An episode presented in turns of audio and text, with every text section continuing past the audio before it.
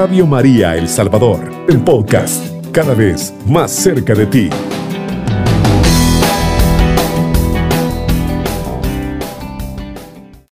El sustituto de nuestras preocupaciones. Sabemos que las preocupaciones se multiplican para aquellos que somos ansiosos, así como yo. Entonces, convierta todo lo que es una preocupación en una oración.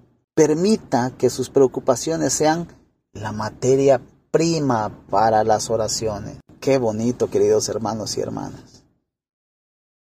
Pero para eso vamos a, a leer también la palabra de Dios. Y tome nota, vamos a leer la palabra del Señor en Filipenses capítulo 4, versículo del 6 al 7. Y la paz de Dios, que sobrepasa todo entendimiento, guardará vuestros corazones y vuestros pensamientos en Cristo Jesús. Palabra de Dios, te alabamos, Señor. Supongo, queridos hermanos y hermanas, que para muchos de nosotros es verdad que nuestras preocupaciones son múltiples, son bastantes. Si ustedes como yo, una vez que se vuelve ansioso, temeroso e intranquilo, nunca le sería posible contar sus preocupaciones, así sea usted que fuera capaz de contar cada cabello que hay en su cabeza. Las preocupaciones se multiplican para aquellos que somos ansiosos, como lo dije, como yo. Yo soy muy ansioso.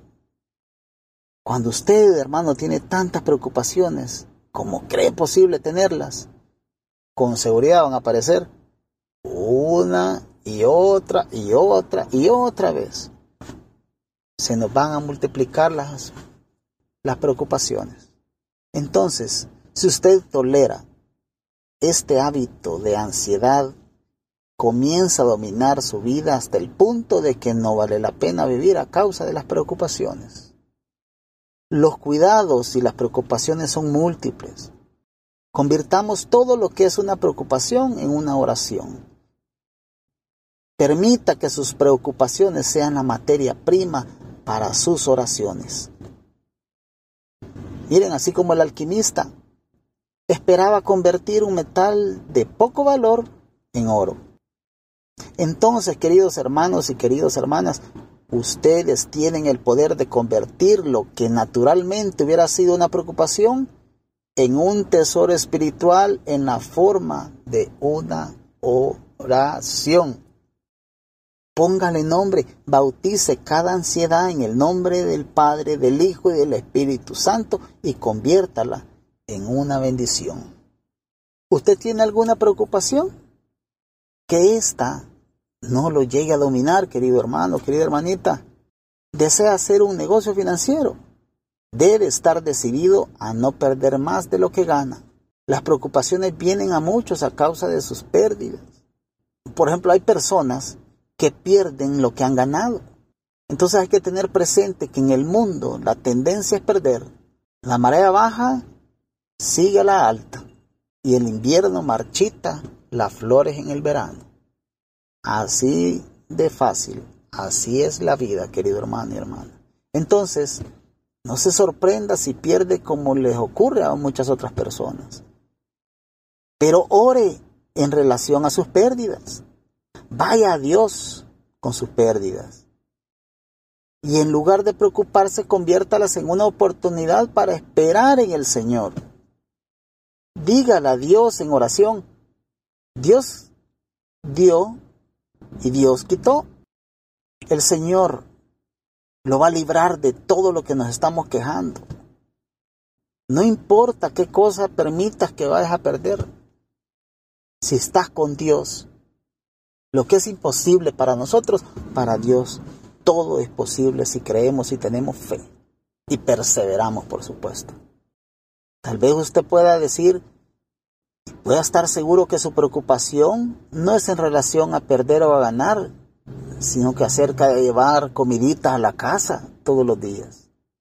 Entonces tomemos en serio la promesa que dice, habitarás en la tierra y apacentarás de la verdad. El Señor nos da un gran aliento cuando dice que vista la hierba del campo, ¿acaso no lo vestirá mucho más a usted, hombre de poca fe? ¡Wow! Nos está regañando el Señor, nos está haciendo reaccionar el Señor.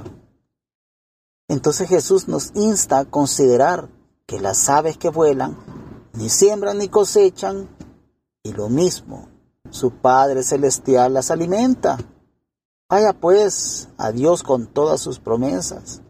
Si tiene una familia muy grande y los ingresos están limitados, las dificultades de por llegar al fin de mes y no llegar a proveer para nuestras familias, entonces ya tenemos demasiadas excusas para llamar y tocar la puerta de Dios.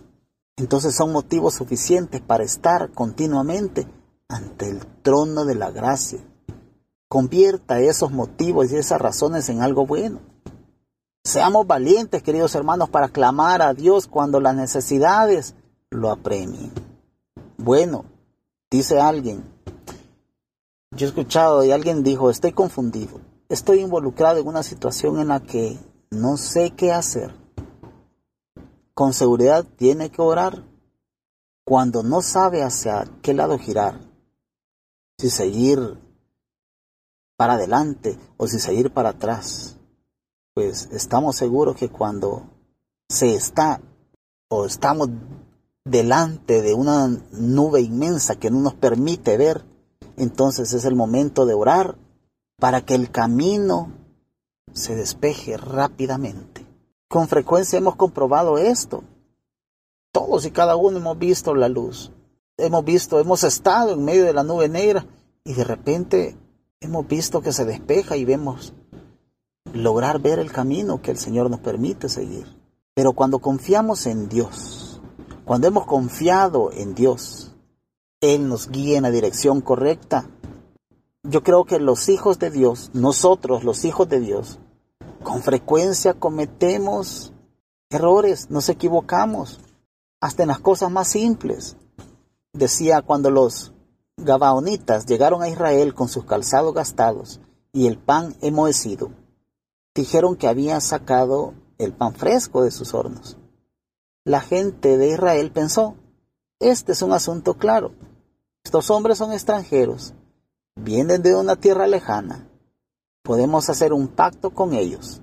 Los israelitas estaban seguros de que la evidencia que tenían a la vista demostraba que no eran cananeos, de modo que no consultaron a Dios. Ese compromiso fue un problema para el pueblo de Dios incluso en el futuro. Si fuéramos con todo a Dios en oración, no cometeríamos errores, ni en las cosas simples, ni en las más difíciles, ya que seríamos guiados por ambas, por el Espíritu Santo, por Dios Padre y por Dios Hijo. Tal vez pueda que me diga usted que está pensando en el futuro, pero permítame preguntarle, querido hermano y querida hermana, ¿Qué tiene usted que hacer con el futuro? ¿Sabe lo que le depara el día de mañana? Se preocupa por lo que pueda hacer usted en la vejez, pero ¿usted está seguro que va a llegar a viejito? No tenemos esa certeza. No tenemos esa certeza, no tenemos esa seguridad. Entonces, en lugar de preocuparnos, en lugar de darle la importancia a las preocupaciones, mejor convirtámoslas en oración. En lugar de eso, convierta todo lo que pueda ser objeto de preocupación en objeto de oración. No tardará en convertirse en una costumbre santa el seguir orando todos los días. Tache de su boca toda palabra de preocupación y escribe en su lugar la palabra oración. Aunque sus preocupaciones sean múltiples, sus oraciones también van a ser múltiples. Claro que sí. Si en lugar de eso convierte la preocupación en oración, entonces no hay intrusión porque usted no puede ir a Dios en oración y ser tomado por presuntuoso. Dios lo invita a orar a usted y a mí. Nos dice por medio de sus siervos, sean conocidas vuestras peticiones delante de Dios en toda oración y ruego, con acción de gracias. Además, las preocupaciones no nos sirven de nada y nos causan mucho daño. Si usted se preocupa por todas las cosas, no aumentaría su estatura pero ni un centímetro. Así lo dice nuestro Dios. Y nos recuerda que si el preocuparse falla en cosas pequeñas, ¿qué puede lograrnos preocupaciones que son más grandes? Pues no nos va a servir de nada. No nos va a servir de nada. Es como, como que yo la otra vez leí en un libro que decía que un granjero estaba en medio del campo y dijo, no sé qué será de nosotros. El trigo se va a arruinar si sigue lloviendo. No tenemos cosecha a menos que mejore el tiempo. Iba y venía retorciéndose las manos de lo enojado y enfurecido que estaba. Entonces angustiaba a toda su familia.